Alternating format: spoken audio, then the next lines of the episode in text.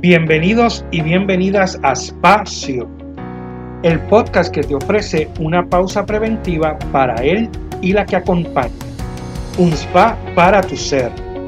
Espacio para quienes atienden. Un compartir dotado de saberes, vivencias, estrategias para atendernos y así poder atender. Somos Melissa Matei y Rafael de la Torre. Somos Espacio.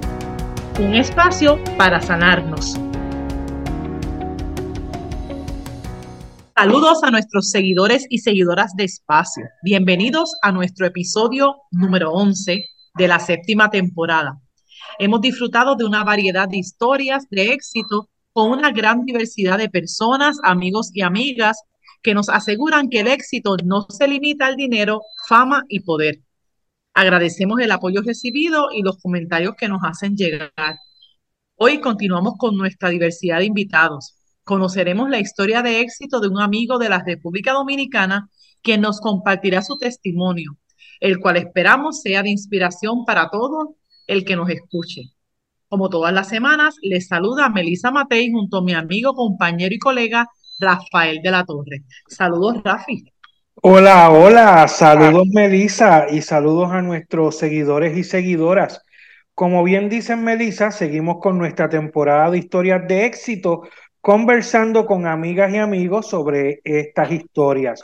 Hoy nos vamos internacional y cruzamos el charco hacia nuestra hermana República Dominicana.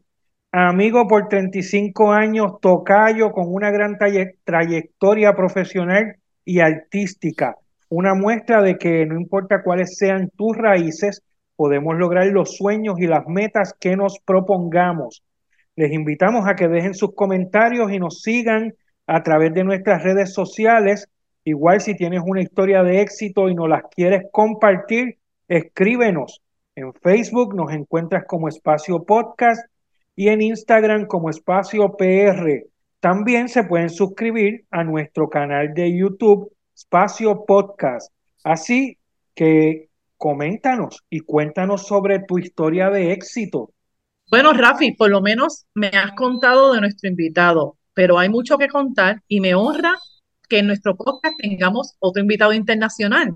Hemos tenido de México, de España, de Chile, de Estados Unidos y en esta ocasión por primera vez tenemos un dominicano. Él se llama Rafael Cruz, que nos honra con su participación y agradecemos su disponibilidad para conversar en espacio. Saludos Rafael y gracias por estar con nosotros. Buenas noches, buenas noches, Melissa, buenas noches, Rafi. Bendiciones para nosotros, no para mí, para nosotros los dominicanos. Es más que un placer saber que ustedes ah, tienen un programa de esa naturaleza, porque llevan un fin eh, extraordinario, un, algo cultural, algo que tiene que ver con el desarrollo de los pueblos, los jóvenes principalmente. Y para mí eso me encanta, eso es encantador. Y los dominicanos siempre estamos atentos con ustedes, los hermanos puertorriqueños. Y yo encantadísimo de que hayas podido sacar el tiempo para compartir con nosotros. La verdad es que nos conocemos hace mucho, nos conocimos en una experiencia de misión cuando éramos jovencitos. y luego, y luego nos, nos reencontramos. Y ahora eres abogado, es cantante, escritor, compositor, pero vamos a dejar que sea el quien nos converse sobre su historia. Y la primera pregunta, como es costumbre aquí, es que nos hables de quién eres. ¿Quién es Rafael Cruz? Soy un inquieto, una persona inquieta desde que tiene conocimiento de la vida por el bien vivir, por el compartir con los hermanos. Eh, una persona que nació por allá en Agua de la Palma, un campo que pertenece a la provincia de Montecristi, aquí en República Dominicana, eh, donde hice los estudios primarios eh, entre Agua de la Palma y el Papayo. Luego me trasladé a la comunidad de Atillo Palma, donde fui fundador del Liceo Corina Beliar en el año 1979. Y en el 83, en el 83 regresé o ingresé a la Escuela de Derecho en la Universidad Autónoma de Santo Domingo, a la famosa UAS, donde estudié Derecho, hice un doctorado en Derecho y también Comunicación Social. y donde también hice unos cuantos estudios diplomados, etcétera, etcétera. Y eh, la vida me ha llevado a desarrollar muchos proyectos, como luchar por construcción de una iglesia, que ustedes fueron también la, la, pieza angular para iniciar esa obra ya en mi pueblo, una escuela que en dos ocasiones luchamos para que se construyera y se fuera reconstruida eh, más tarde, y el club de allá, la comunidad, aunque le faltan algunas cuestiones por hacer, eh, el play, fuimos también eh, que luchamos por eh, desarrollar la juventud allá en, el Play, compramos un Play por vía del club, el terreno del Play y el Estado y otras personas particulares nos ha ayudado. Y la vida nos ha llenado de mucha satisfacción porque en, eso, en ese trayecto de estudios y de, de relaciones humanas, humanas hemos conocido muchas personas. Y quiero desarrollar eh, esa, esa parte, cuando ustedes me hagan la siguiente pregunta, que sé para dónde van, entonces no quiero entrar ahí antes de, pero eh, Rafael ha sido un inquieto en toda la vida y quiere seguir así. Yo me siento como un niño todavía, porque hago las cosas y sigo haciendo cosas que hacía como niño, que cuando niño, porque quiero seguir juguetón, charlatancito a veces, porque hay que ser juguetón y charlatán para descuidar las cosas negativas y darle más atención a las positivas. Y la vida me ha enseñado esas cosas. Voy a, Puerto Rico, quiero ir próximamente, no he ido nunca. Cuando vaya, quiero hacer. Si es Rafael que es aquí, cuando voy a Estados Unidos, que siempre he ido, lo hago. Si voy a otros países, lo hago igual, porque no puedo cambiar de personalidad. Y cuando eh, nos encontramos en el año eh, 1987, que vino esa comisión de hermanos puertorriqueños, misioneros, como le llamo, eh, de ahí para acá la vida me cambió. Porque eh, yo vi otra cultura, vi otra forma de vida, aunque yo estaba metido en la iglesia, eh, compartía, era catequista, coordinador de catequesis, impartía los cursos para los bautizos, y, eh, entre otras cosas. Era inquieto, pero necesitaba algo nuevo, porque en mi casa todos eran jugadores de gallos, mi papá, mis, hasta las hembras, menos Rafael. A mí nunca me gustó eso. Yo me gustaba la lectura, eh, eh, desarrollar mi intelecto desde siempre muy pequeño. Para entrar en materia. me gusta la energía que tiene así. Sí, sí, eso mismo iba a decir. Este, así que, pues qué bueno, qué interesante y me, me, me agrada mucho esa palabra. Yo creo que también la comparto inquieto, ¿verdad? Porque eso da la posibilidad de, de uno, pues, eh, accesar cualquier cosa, ¿verdad? Y, ser flexible. Pero, eh, como sabes, estamos en la, ¿verdad? En esta temporada estamos hablando del éxito. Y ya escuchándote yo voy viendo rasgos de éxito, pero formalmente nos gustaría escuchar tu definición de éxito. Antes de que entremos en materia y, y que nos sigas contando de tu experiencia, ¿qué, ¿qué significa éxito para Rafael Cruz? Para mí el éxito no es más que la forma de cómo cada persona ve desarrollar su vida. Claro, siempre buscamos la felicidad por vía del éxito, pero yo la relaciono con dos términos más, que es la moral y la ética. Y yo, el éxito tú lo puedes ver, que, que tú eres, eh, yo tengo dinero, no, yo no lo veo de esa manera. Yo lo veo de la siguiente manera. Tú sabes que la moral eh, estudia los valores, los valores y las creencias en la sociedad, mientras que la ética estudia el bien y el mal, están relacionados. Y tú ves una empresa que tiene éxito, tiene éxito la empresa, pero si es con valores negativos, tú, para mí no, no, no es éxito. Ese es un éxito que yo le pongo una X. ¿Qué es para mí un éxito? Por ejemplo, estuve el 22 y el 23 del pasado mes en la Universidad Autónoma de Santo Domingo, donde yo estudié, impartiendo una charla, conferencia sobre eh, mis libros. ah, fue un éxito vender muchos libros. Para mí ese no fue el éxito. Vendí cerca de 100 libros, más de 100 libros. No, nada. No, ok, que es necesario tener el dinero para seguir haciendo otras cosas, desarrollar también parte de mi intelectualidad. Pero el éxito mayor para mí en esa ocasión fue la forma como los estudiantes recibieron al autor del libro. Para mí ese fue el éxito más grande. Todos estaban eufóricos, contentos, tirándose fotos con el autor y demostrándole cariño, que le gustó la obra, o, o algunos lo habían leído con anterioridad. Y para mí ese fue el éxito mayor. Otro éxito con relación a mis libros, a mis obras. Estaba saliendo de mi oficina, donde laboro normalmente, y a un joven se acercó a, a Rafael Cruz. Señor, ese es usted, con la foto de mi libro, la portada, la contraportada enseñando. Sí, sí, soy yo.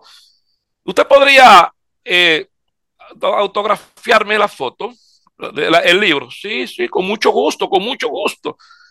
Pero no me dio tiempo porque mi hijo me fue a recoger, preguntarle dónde lo adquirió, porque no conozco el joven.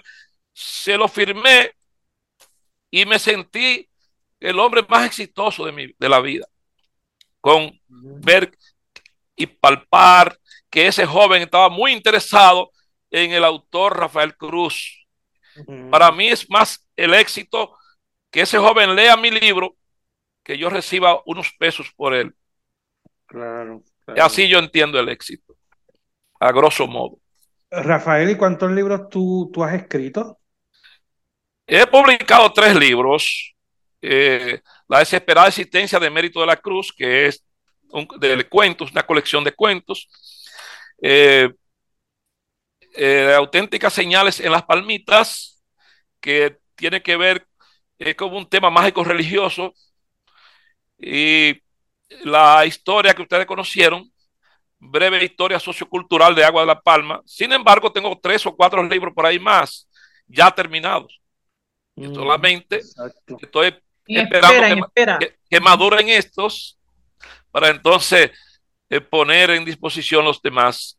Un libro de cuentos, una, teleno una novela y un libro de poesías, cuentos y um, poesías, décimas y canciones. Así es, poesías, décimas y canciones. Ya están listos los tres. Lo que pasa, ya terminé de corregir a, el jueves pasado la, la última obra pero lo voy madurando y sigo escribiendo porque tengo otra obra que está, que la tengo casi terminada. Qué bien. Mira, Rafael, ahí hablando del éxito, a mí lo que me llama mucho la atención, como nos conocimos hace mucho tiempo, nos conocimos en la República Dominicana, en una comunidad eh, pobre, eh, alejada de la ciudad, era un, es un campo eh, que está ¿verdad? desarrollándose en, en, estos momentos, pero que en aquel tiempo ni siquiera llegaba el agua, el agua la energía eléctrica, era un lugar bastante apartado que uno podría pensar que, que, que las personas, los jóvenes, eh, no, te, no tuvieran oportunidades para lograr eh, estudiar, eh, ser profesionales y tener algún éxito. Y entonces en, de ahí sales tú, de ahí sales tú y, y fue una sorpresa encontrarte más adelante eh, con todos los títulos y todo lo que has logrado en tu, en tu caminar. Y, y, eso pues yo lo he admirado mucho, ¿verdad? En, en, tu persona. Este, y entonces, tú, tú que has pasado ya esa experiencia, ¿cómo tú ves la juventud que pueda, eh, eh, de tu comunidad, incluso que pueda lograr las mismas cosas que tú lograste? Si esto tiene, se necesita una actitud diferente, la misma oportunidad la tienen todos. ¿Qué tú nos puedes decir sobre eso? O cómo lo logró, ¿verdad? ¿Cómo llegó, cómo, ¿Cómo salió de ahí y esto que, ¿verdad? Cuando ustedes eh, vinieron a visitarnos en el año en Semana Santa del 87. En mi comunidad no había un profesional todavía. Uh -huh, uh -huh. Con decirle que yo fui el primer abogado que se graduó. No fui el primer graduando, eh, hubo dos primero que yo. Pero de ahí en adelante ya podemos contar, creo que cientos de profesionales. Por muchas razones, las motivaciones también. Porque una cosa es la, la, la facilidad económica, otra la motivación, porque cuando iba creciendo, decía en mi casa había ganado eh, de vaca, vacuno, eh, eh, habían vacas, animales, papá tenía un pequeño colmado, tenía fábrica de queso, tenía camión de cargar mercancía, camioneta y cosas. éramos pobres, ricos, entre comillas, para el campo. sin embargo, los hermanos míos, una sola estudió. claro, en la universidad me refiero, porque nosotros hicieron unos bachilleros, otros se quedaron en, en la primaria, en los cursos de octavo, séptimo, otros emigraron a Estados Unidos. Hubo dos que estaban en la policía y se fueron luego a Estados Unidos. Y digo la motivación porque siempre hubo personas eh, también que tenían facilidades, tenían ganado, en ese sentido me refiero, y no estudiaron. Pero yo decía, estas manos, decía, estas manos no es para ordeñar vacas, estas manos no es para coger machete. Siempre yo lo decía, y los otros jugando se iban a. Yo lo que jugaba era pelota. Este, quería ser pelotero, muy bueno, por cierto. Dicen en mi pueblo que yo era muy bueno. Era una estrella si me había dedicado a eso, porque yo jugaba muy bien. Y eh, dije los estudios o el béisbol. No, porque, porque no había facilidades para las dos cosas. Y porque yo amaba mucho el estudio. Yo escribía desde pequeño. Yo hacía, por ahí tengo escritos guardados del libro de cuentos, tiene cuentos, ese, y lo dejé así mismo, no lo corregí, digo, lo publiqué así, porque quería darme el gusto de, hacer de publicarlo para tener la reminiscencia de mi época. Entonces, lo hice de esa manera y publiqué cuentos recientes y antiguos. Eh, yo tenía siempre en el liceo, en la primaria, escribía muchas cosas, canciones, e incluso canciones religiosas tengo muchísimas, y la he ido arreglando, la he ido haciendo unos costejos, pero que me tenía esa, yo tenía esa, ese deseo de, emprender, de seguir adelante, de no quedarme, porque eh, si tú no te pones, no pones de tu parte, tú no vas a llegar. Por más trabas que te pongas, si tú te, te esfuerzas, va a llegar. Y a mí me han puesto muchas donde quiera. Mira, yo fui fiscal, fui ministerio público. Y, y mi propia gente me quería hacer daño y me le impuse a todos. Ahora tengo 18 años, mañana voy a cumplir 18 años trabajando en el Estado y nadie me ha tocado. Y han pasado gobierno, vienen, gobierno van Cruz, no se toca. Que Cruz es sagrado. Hasta ahora han dicho eso. Porque Cruz trabaja, Cruz no viene a jugar ni a. Ni a Entonces, precisamente, yo no hago nada de eso. Yo antes, cuando era joven, intentaba, pero después, no, no, no. Yo soy un escritor, yo escribo para todos. Y entonces tengo en mente eso. Cuando yo escribo para el PRD, reformista, que aquí son los partidos del PLD, todos, el comunista, eh, el de ultraderecha, yo soy, soy de todos. Entonces no puedo eh, estar en el medio como un político. Yo quiero seguir adelante, pasarme la vejez, que me estoy, mientras más viejo me pongo, me siento más joven. Quiero seguir escribiendo. Y quiero dejar ese legado a mi sociedad. Por eso escribí para mi pueblo, Raf. Claro. Y para ustedes, porque también ustedes fueron inspiración nuestra para escribir esa obra. Y por eso el interés de mostrar que llegaran allá, de invitarle. Y ese día usted no se imagina lo feliz que fui y a partir de ahí la felicidad se multiplicó en mí, en mi ser, en mi ego. ¿Y cuál es el ego mío? Que ustedes darle cariño y que ustedes recibir de ustedes. Eso para mí es el éxito. Sentir la felicidad por ahí mismo íbamos, por ahí mismo iba yo con la pregunta, porque nos vas narrando, ¿verdad? Este, cómo fueron esa, cómo fueron esos orígenes, cómo fue la determinación, eso es lo que yo veo. Pero entonces ahora me gustaría que, que pudiera definirnos las claves de éxito, ¿verdad? Desde tu definición de éxito que nos tuviste ahorita, ¿cuáles fueron esas claves que, que, que, te han hecho exitoso? Que acabas de mencionar que por 18 años, pues, conserves un trabajo con dignidad y sin ninguna problemática. ¿Cuáles son esas claves que hacen que, que seas exitoso o cómo tú defines el éxito en tu vida, ¿verdad? No, como te dije ahorita en el preámbulo, el éxito sin responsabilidad sin valores no hay nada. Los valores ante todo. en, sentido general, valores familiares, valores eh, profesionales. Y por eso te me queda la ética y la moral. Si tú no tienes moral, no tienes esos valores, tú no vas a llegar lejos, porque tú llegas aparentemente a conseguir dinero, pero eres una escoria en la sociedad. Para mí, uh -huh. eso no es éxito. Eso es una trampa para sí mismo. El éxito es tener satisfacción por con algo correcto, algo que tú te lo, porque yo no quiero ganarme un salario y que me lo paguen porque yo vaya a la oficina a sentarme a, hacer chistes y a, trabajar.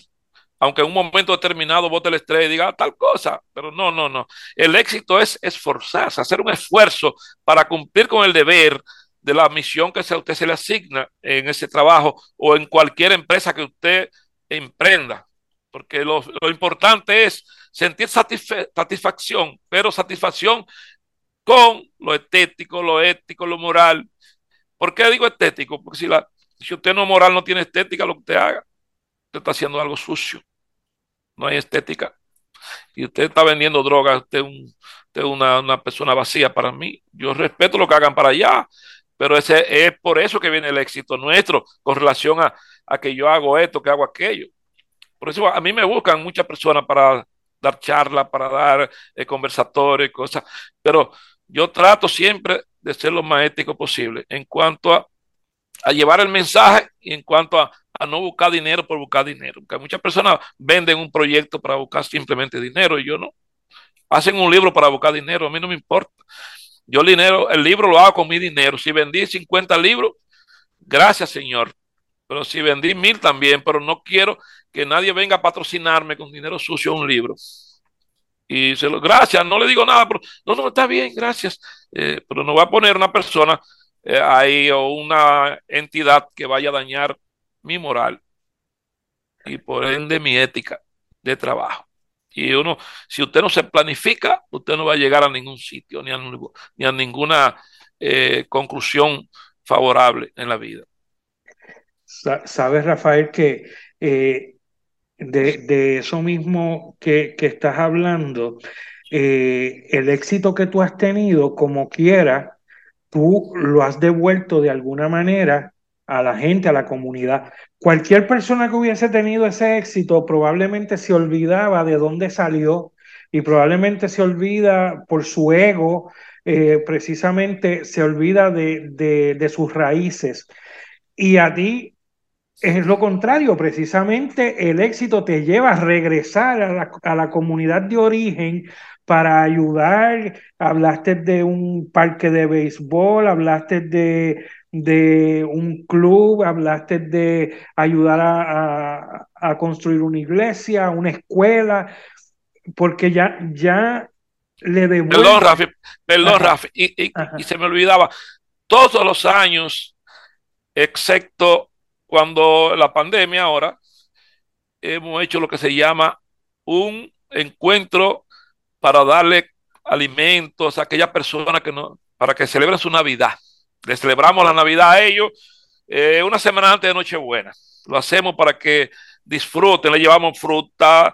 Imagínate, le compramos cinco o seis cajas de manzanas, cinco o seis cajas de, de, uva, pera, de todas las cosas navideñas. Y muchas comidas, cuatro, eh, cuatro o cinco lechones para que ellos disfruten. Lo hacemos en el club, le, le invitamos a un Nicolai o un músico y, ellos disfrutan ese día y, a veces tengo que hacerlo con dinero propio. A veces las personas colaboran también, pero eh, eh, uno hace el esfuerzo para que las personas disfruten, porque yo no quiero que a mí se me aplaudan las cosas que yo hago. No me gustan, porque yo, y con, todo lo que sobra, le digo a los que trabajan, repártanse eso y me voy. Arranco para Montecristo. ¿Y, y, y, qué, y, qué te, ¿Y qué te hace hacer eso? ¿Por qué, por qué tú regresas a, a, la comunidad y quieres ayudar a, a, tu comunidad? ¿Qué te motiva a hacer eso? Es que es una corazonada que Dios me manda. Dios me escribió así, me, me, me desarrollé, que un creyente ferviente de la palabra de Dios. Y, y por eso nos reunimos nosotros, ustedes claro, y nosotros. Claro. Entonces yo desde pequeño soy así, porque el que teme de Dios es la persona positiva, porque si tú no temes de Dios, tú no vas a llegar lejos por ese camino. Porque si tú dices, no, y hago esto, a Dios no le va, no le va a gustar. Entonces yo tengo esa creencia. Uno no es perfecto, oye, pero eh, uno, yo debí ser eh, eh boricua, en cuanto a, a, debí estar allá, Ella está casado con una boricua porque yo tuve unos amores para allá una vez. sí, yo que estoy loco por irme para allá, pero eh, las circunstancias de la vida no me premió, pero eso así fue. Yo tuve unos amores para allá y se, se desconchavaron, pero Dios no quiso. no, se te dio, no se te dio finalmente. Sí, sí, pero quiero decir que, que Dios es que sabe, uno, uno pone y Dios dispone. Eh, entonces, para mí, todo va ahí en la fe. Pues, si tú no tienes fe, y esa fe es parte del éxito, entonces. Eso yo lo considero así, Rafi, que sin fe no hay nada. Yo tengo fe en lo que hago. Y por eso me pongo en comunicación con el Creador a diario. Porque eh, sin Dios no hay nada. Dios es lo más grande que hay. Bueno, aquí con un poquito de fondo musical para que sea parte del programa. Tenemos una parrandita por ahí. Eso está eh, bueno. Estamos en Navidad.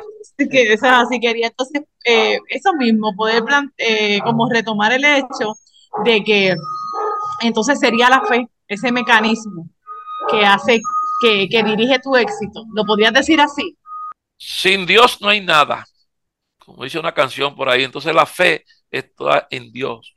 Yo soy un ferviente creyente en que hay algo grande que nos domina, que ese creador. No soy un enfermo, porque hay personas que son enfermos con la religión. Yo no, yo creo en Dios, me comunico con Dios y Él que haga el resto y tratar de respetar eh, sus mandamientos. Entonces, si yo creo en Dios y si cometo un error, le pido perdón a Dios. Le digo, Señor, eh, estamos en tus manos. Y cada empresa, porque aquí tengo otro computador y ahorita, dentro de un instante, o cuando cerremos el programa, voy a seguir dando teclas con un libro que tengo ahí en terminación. Me dan las 3 de la mañana y Dios me da la gracia las, las 2, la 1, las 12. Y yo creo que, que Dios me ha ayudado, me ha dado, a veces escribo algo y cómo yo me inventé eso. Y eso es la vida. Dios le abre un poco a uno, como dicen los viejos, de cerebro para seguir escribiendo cosas, para despertar eh, mentes y corazones. Yo tengo un libro por ahí que que me pongo a reírme cuando lo estaba corrigiendo. ¿Y, y, cuando yo escribí eso? ¿Y cómo fue? De verdad, uno se transforma. Cuando tú estás escribiendo algo, tú te vas a, otro mundo eh, distinto, a otros momentos, porque tú estás en contacto permanente con la divinidad, con Dios, para que te ayude a abrir los caminos. Y las manos van escribiendo lo que tú te vas mandando. Y no hay computadora más fuerte que la mente. Melissa, eh, hemos hablado aquí de ética, moral, fe, como, como de trabajo, trabajo. De, que las cosas se trabajan, ¿verdad? No llegan de la nada. Pero otra cosa, escúcheme que yo me olvidó decirle, yo tengo casi 30 años impartiendo docencia en la Universidad Central del ah, Este, de Derecho, catedrático de Derecho, 27, 28 años voy a tener ahora. Sí. Viste que sigo, sigo conociéndolo porque esa parte no me la sabía. Sí, sí, anótalo por ahí. También es profesor. Sí, sí, de la, Escuela de Derecho. Qué bien. Durante 27, casi 28 años. Entonces, e, e, es un poco, pues, e, el, que, el decir que no importa las circunstancias, las condiciones, uno puede continuar tiene que ver con su actitud, tiene que ver con las ganas de hacer algo, con esa inquietud que dijiste al principio, que eres una persona inquieta y puedes lograr tener un éxito, cumplir tus metas, cumplir tus sueños. O sea que no importa de dónde salgas, cuáles sean tus raíces, eso se puede lograr. Sí, eso me parece, ay, disculpa, sí que es que me parece entonces que esa inquietud, ¿verdad? Que lo veo ahora, es una inquietud, ¿verdad? Que, que, abre muchas posibilidades, pero no hay inquietud guiada, ¿verdad? Según lo que no, guiada por esa fe, guiada por esos valores, este, eh, no es como una inquietud que va del agua al lado y que donde caiga, sino no que... No, no, eso es un norte, como decimos. Eso me recuerda que yo, eso me comenzó a mí principalmente una vez que tuve una novia en mi campo Sabe que en los campos, no sé el país de ustedes, pero aquí los padres son celosos con sus hijas, somos celosos. No, y principalmente no, le damos espacio, eh, principalmente en los campos por allá. Y, eh, yo tenía esa novia, pero novia, eh, tenemos amores, papelito, que manda cartita, que manda esto. Y la madre no quería, no quería para nada. Y yo insistía, digo, no, esa tiene que ser mía, tiene que ser mía. Entonces, una ocasión, un profesor le, le capturó una, le agarró una cartita a la, a la muchacha y se la llevó a la mamá y de, esto, que fulano tiene amores con fulana. Y, yo estaba precisamente donde una tía mía que teníamos con el padre José en esa ocasión, que el, el, obispo José en esta ocasión. Teníamos una misa en un rancho allá en Agua La Palma, no teníamos, eh, eh, no teníamos capilla todavía.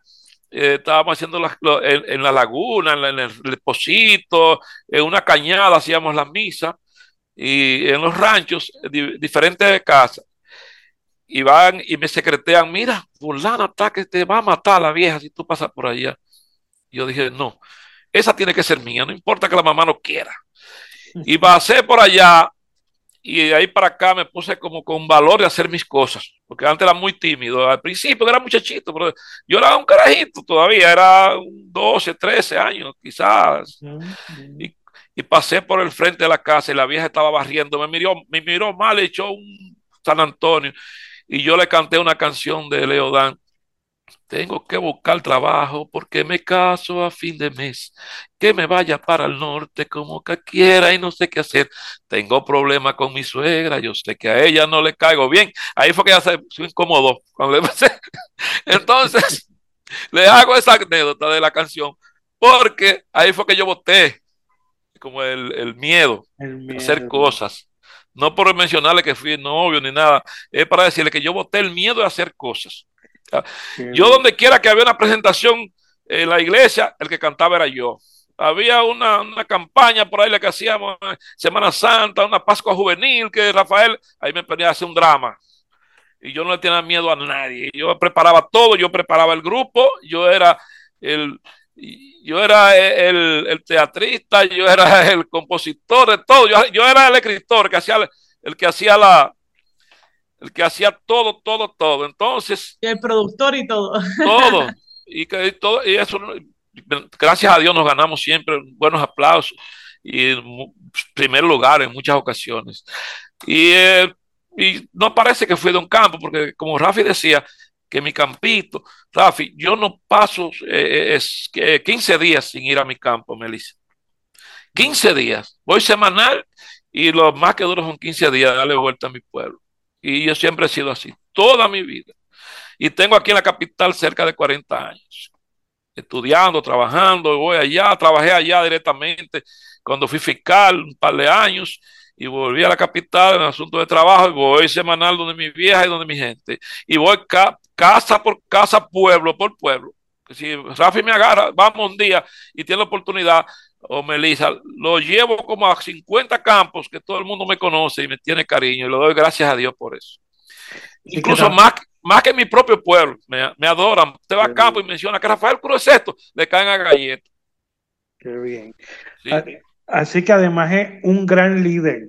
Ese es el éxito para mí. Exacto. Sentirme feliz con, la, con las personas. ese es mi éxito fundamental. Claro, éxito es tú vender un libro, conseguir dinero para comprar un vehículo, eh, sanamente, sanamente, por eso hablé de, de, moral y de ética, otra vez vuelvo y repito, otra vez.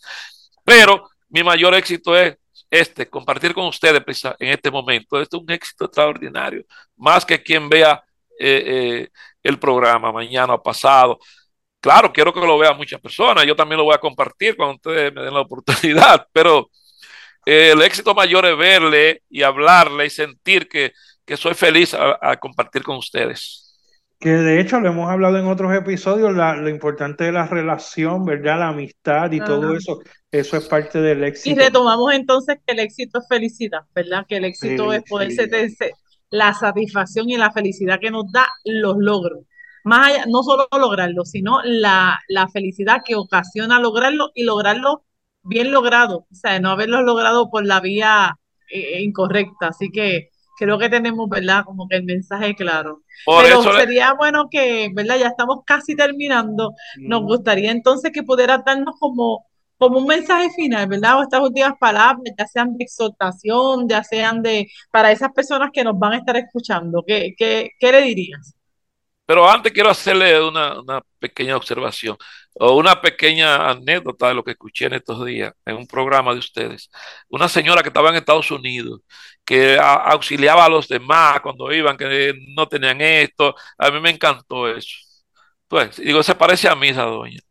Entonces ya iban ahí las personas, yo vi el programa, yo veo muchos programas de ustedes, lo que pasa es que, que no habíamos tenido la oportunidad de, compartir eh, esa visión y para mí eso ese fue un éxito extraordinario para esa doña. Entonces, porque, y todo el que va, personas que tienen dificultad o que llegan ahí, que llegan por primera vez, ella le, le ayuda en esto, le ayuda aquí. Y cómo ustedes llevaron el programa, para mí fue extraordinariamente bien logrado el programa con la señora, por, por el tema que trataron principalmente. Y yo, terminando, como me dice Melissa y Rafi, eh, mi exhortación es a la persona no despegarse de las buenas costumbres y la moral. Que la buena costumbre te lleva una cosa. Si no hay buena costumbre, no va a lograr nada. Ahí viene la moral, la ética, el éxito a nivel general. Porque la felicidad, el éxito de la felicidad, pero como decía Melissa, la felicidad que tú consigues dinero sucio, tú eres feliz, el que consigue dinero, pero es una felicidad tonta, estúpida. Lo mejor es tú hacer las cosas bien, haciendo la felicidad, porque el que consigue las cosas por mal eh, eh, camino, como decimos, él va a vivir sufriendo. Vivir toda su vida lo poco que pueda durar, porque cuando comienza a hacer eso no duran mucho eh, en los medios, ni, y a veces ni con la vida, que Dios lo, lo perdone. Pero la felicidad que nosotros estamos logrando por esta vía de la buena costumbre, porque eso sí nos dieron nuestros padres, buena costumbre, nosotros estamos contribuyendo cada vez mejor y con mayor ahínco a ese punto de la sociedad. Primero familia, primero familia, luego la sociedad a nivel general, porque usted si no tiene buena formación en, su hogar eh, y usted ponga de su parte, en la sociedad lo van a ver como que usted es un parásito, aunque usted se encuentre muy grande. Y eso es así. Y les exhorto a todo el que esté viendo este programa que primero Dios, fe en Dios, y después el éxito vendrá, porque el éxito es parte de eso. Y usted tiene fe en Dios y usted va a poner de su parte todo lo que usted quiera por la buena, que no sea nada sucio ni turbio, Dios se lo va a conceder tarde que temprano. Y por eso es que este servidor le dice a ustedes que hemos iniciando la ruta del éxito, porque vendrán mayores éxitos en el futuro. Así es, mis hermanos, que eh, Melissa, parece que te conozco hace mucho. Qué bien. Me gusta ese final, ahí casi, nos, casi, nos hace la, ¿verdad? casi nos hace la mención final. Claro. Eh, eh, iniciar la ruta del éxito me gustó, ¿verdad? Así que yo creo que, que así nos sentimos, ¿verdad? Te agradecemos muchísimo tu tiempo, tu entusiasmo, la energía que, que brindas. Estoy segura que va a ser muy disfrutado este episodio.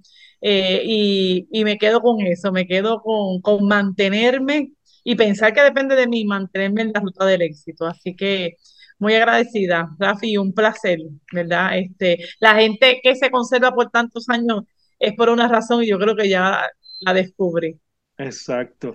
Y te agradecemos, Rafael, por tu tiempo. Eh, yo honrado de que hayamos podido entrevistarte. Y yo creo, Melissa, que Rafael puede ser invitado más adelante porque él puede hablarnos de cualquier tema. Así que Definitivamente que sí. Está bien. lo vamos a añadir, lo vamos a añadir a nuestro, a nuestra mesa de expertos. Estamos a disposición, a su entera disposición, porque, y recuerden que si alguien le pregunta para allá en Puerto Rico, donde quiera que vaya, díganle que aquí hay personas que le quieren mucho. Y también quiero decirle que yo eh, participé mucho en un programa que teníamos antes de radio eh, aquí en el país. Yo no, no estudié locución, pero participaba haciendo un programa que decía el campo y su historia, una sección, un programa, y siempre era investigando los campos, los orígenes. Eso me faltó decirle ahorita. Nada, recuerden, se le quiere y no tienen que pagar para darle todo el cariño. pues muchas gracias. como decimos aquí, se quiere de gratis. Muchas gracias, Rafael. Y de verdad también te queremos mucho, a toda la comunidad de Agua de la Palma también, que la conocí hace mucho tiempo, y todos nuestros hermanos por allá. De verdad que nos, los queremos y los apoyamos. Así que muchas gracias por estar con nosotros y este ha sido otro espacio.